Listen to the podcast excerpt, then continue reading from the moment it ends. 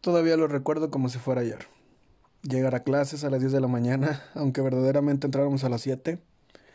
Esperar a la hora del almuerzo para correr a nuestro puesto de gorditas, migadas o esos sabrosísimos tacos de bistec. Las pláticas interminables durante y entre clases. Así como vivir la adrenalina de terminar el proyecto o tarea del día anterior antes de que el maestro diga tu nombre. Aclaro. Estos son los recuerdos del primo de un amigo, y nada que ver con la realidad que algunos estudiantes antes de la pandemia nos tocó vivir. Yo sé que todos ustedes llegaban 15 minutos antes al salón de clase, que llevaban sus tareas a tiempos y que comprar en la baratísima cafetería de su escuela es su pasión. Y con este recuerdo es como le damos la bienvenida a su podcast educativo.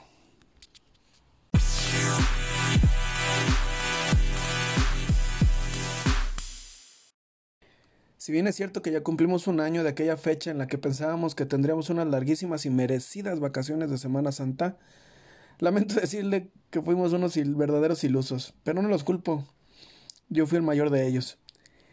Y creyendo que terminando este tiempo regresaríamos a las aulas como cuando la H1N1, tristemente con el paso del tiempo nos dimos cuenta que esta pandemia nos estaba sumergiendo a una nueva realidad, donde ya no veríamos a nuestros amigos como antes, donde nuestros cuartos o casas se convirtieron en el salón de clase. Y en algunos casos, nuestros papás se convertirán en nuestros maestros, es decir, cambiarán nuestro día a día radicalmente. Hace algunos días, una de las personas más influyentes en nuestro país dio una noticia impactante para todos nosotros. No les digo quién es, pero me canso, ganso que me lo adivinan.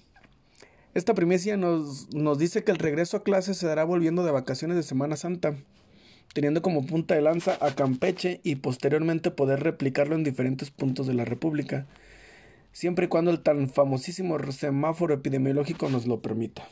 Pero bueno, lo realmente importante y el punto de este podcast es saber si verdaderamente el alumno tiene la necesidad socioafectiva para regresar a clase. En este punto yo diría que depende del enfoque de cada uno de ellos. ¿Qué quiero decir con esto? Si esto me lo hubieran preguntado al inicio de la pandemia, donde todo, era desesperación, frustración, entre otras mezclas de sentimiento, estaría totalmente al favor de regreso a clases inmediato, ya que la mayoría de nosotros queríamos regresar a convivir con los demás. Bueno, excepto aquellas personas que nos gusta la música de Simple Plan, Panda, My Chemical Romance, entre otros. Espero hayan entendido la referencia porque, bueno, en estos tiempos es considerado clasista. Pero conforme paso del tiempo, fuimos comprendiendo la realidad de esta pandemia y lo verdaderamente importante es que los estudiantes fuimos comprendiendo que el distanciamiento social es vital para salir adelante. ¿Y cuál sería mi postura ante todo esto? Pues bueno, según el grupo Educación 2020 con su encuesta hashtag Estamos Conectados, nos da tres comunes denominadores en cuanto al regreso de clases que son que se sienten asustados, se sienten estresados y se sienten motivados. Esto cabe mencionar que son los tres comunes denominadores entre alumnos, maestros, directivos y padres de familia. Ahora, ¿qué podemos hacer nosotros como maestros, padres, hermanos o familiares de estudiantes? Pues bueno, la UNICEF nos recomienda explicarles nuevas formas de comunicación, ya que es muy difícil mantener la distancia física con sus amigos.